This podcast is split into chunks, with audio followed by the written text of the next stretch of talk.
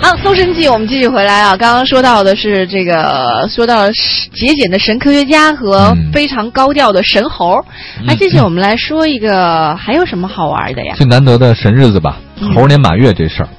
猴年马月嗯，哎，我们常说这词儿来形容这事儿，呃，离我们太远了，遥遥无期嘛，对吧？对对对，猴嗯我年马月这事儿，我之前听到的猴年马月是一个音变的，它不是说真正的猴和马，它是天津话演变过来的和年骂月。哦，猴年马月呀、对， 马月，对这，是一种说法。切倒霉嗨的，猴年马月，哎呦。 哦，就所以叫猴年马月了，对吧？，就是一哦种说法吧，但是具体是不是这样不知道。嗯，我们来看看这事儿啊，这个呢是一个神词儿，嗯猴年马月十二年一轮回。呃，大家总觉得遥不可及的事儿呢，常用常用猴年马月来形容。不过今年的六月十五号到七月三号才是真正的猴年马月。哦，意思就是说，哦比如说，我说那个，比如说，董你要斌你也想好例 子啊，好例子拿我举例子。啊比如说我们有一同事 说，我们问我们问他说，哎，你什么时候结婚呀、然后他说，啊嗨，猴年马月的事儿，其实就是表示今年的六月五号到七月三号之间、哦他会结婚了但。不一定这么想的。 对对 对好，民俗专家认为，用遥遥无期来解释猴年马月已经不是很恰当了。对，应该调整猴年马月的成语解释。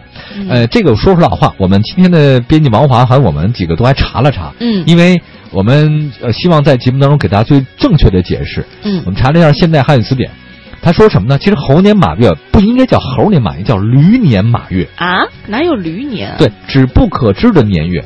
因为你看啊，农历用代表地支的十二生肖作为纪年，就是子鼠、丑牛、寅虎、卯兔、辰龙、巳蛇、午马、未羊、申猴、酉鸡、戌狗、亥猪。好厉害，我就只会背十二生肖呢。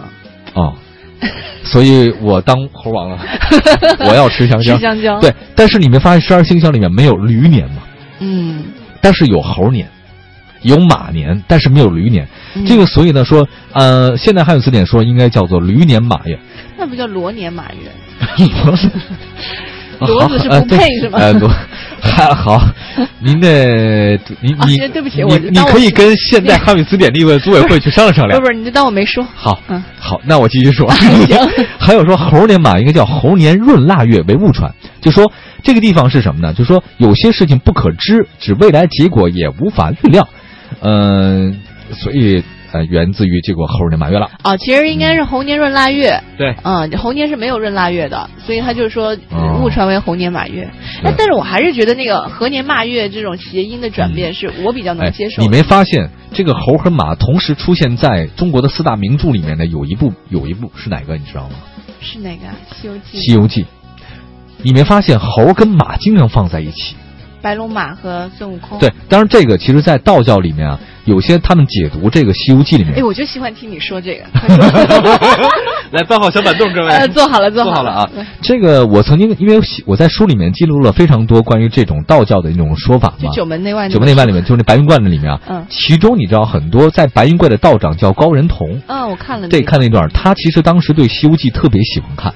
他看《西游记》跟我们看不一样，他认为《西游记》是一个阐以佛教为外外衣，但是阐述道教中心思想的一部呃经典的名作。嗯，他比如说哈，那个猴子是猿，那个马就是马，叫心猿意马，哦。就这个意思。他说，其实这是一个心猿意马而变成收心的一个过程，嗯怎么能控制这个事情，嗯控制这个这个所有的一切事态的发展，叫心猿意马的一个过程，嗯非常非常强悍。哎我但怎么没在你书上看到这一段 呢？哦，那被出版社给删了。我真没，我 看到啊出版社你那一段啊。出版社认为我给瞎编的是 吧？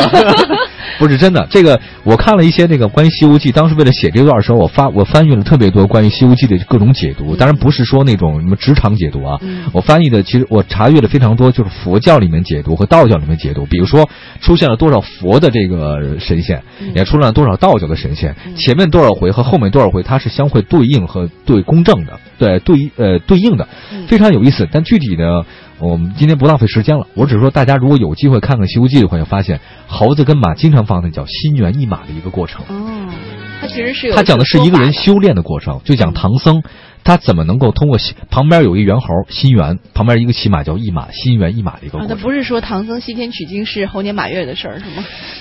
哦，你这种解读好像别刺激我了。啊哎，哎，这个你说也有道理啊。 嗯我前两天看看一个文章，他还这样说呢，说你看现在小孩子们都是把《西游记》当做这个小学生的必读课本，呃，嗯必读的一些名著的书嘛。嗯但是其实最原始的《西游记》，其实它充满了血腥和暴力嗯，包括我们看到的猴子。你看现在我们看到猴子都长得特别好看，皮肤白皙，嗯火眼金睛嗯嗯的是吧？嗯金色的毛。嗯但是呃后来当时文章里面就出现了一张脸孔，差点没把我给吓得把手机都给很扔了凶，对吧？特别凶悍，特别他的凶。额头是凹陷的。对，当时还有一一串那个文言，我忘了他原话是怎么说，意思就是额头是凹陷的，颧骨是突出的，嗯然后他甚至有獠牙，嗯然后毛发长满了整张脸，嗯，就是眼睛他还是什么什么棕咖色呀，就是对对对，那整个出现的那猿猴的样子嘛，就对金刚一样的样子，对对不它对？整个出现的样子并没有我们想象那么可爱。对对嗯对包括像猪八戒也是大獠牙，直接翻獠牙到头顶，对它的獠牙特别是跟野猪一样。对那个沙和尚，你知道胸前是什么吗？胸前是一串骷髅头，对嗯对，而每对个骷髅头代表一个特殊的含义。嗯，它这个都是曾经杀戮的那些，他是吧圣经杀戮，还有包括他那个佛教里的一些专门的典籍，就是那个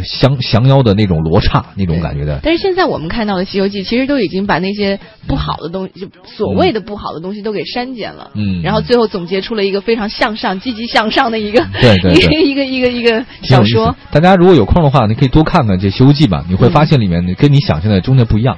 对比如说奔波霸，霸波奔，这大太王难了派我来 巡山。哎太有意呀，思哎，里面很有意思，我哪天再给你讲讲那个东海龙王的事儿。哦，他那个好呀那个马其实很有意思，这个马它是西海的西海龙王的三太子，嗯，为什么这三太子呢就被变成了一个最后位列八部《天龙八部》里面，他怎么能变成一个就是神马？为什么成为唐僧的坐骑？嗯其实非常有意思的，中间里面的故事真的很有意思，太好了，啊有空再跟大家讲吧。嗯，讲讲神儿，这个是我强项。太好了。对对对对对，我们你再别老开这么个看着我不行是，吗以后 周末我们就开这个一个半小时，你一会儿上 班是吧？好，那大家可以弹幕直播一下，你想嗯 听什么的话，我有空给大家讲。这神的果的故事我知道非常多。对对对你，家里是不是还贴符？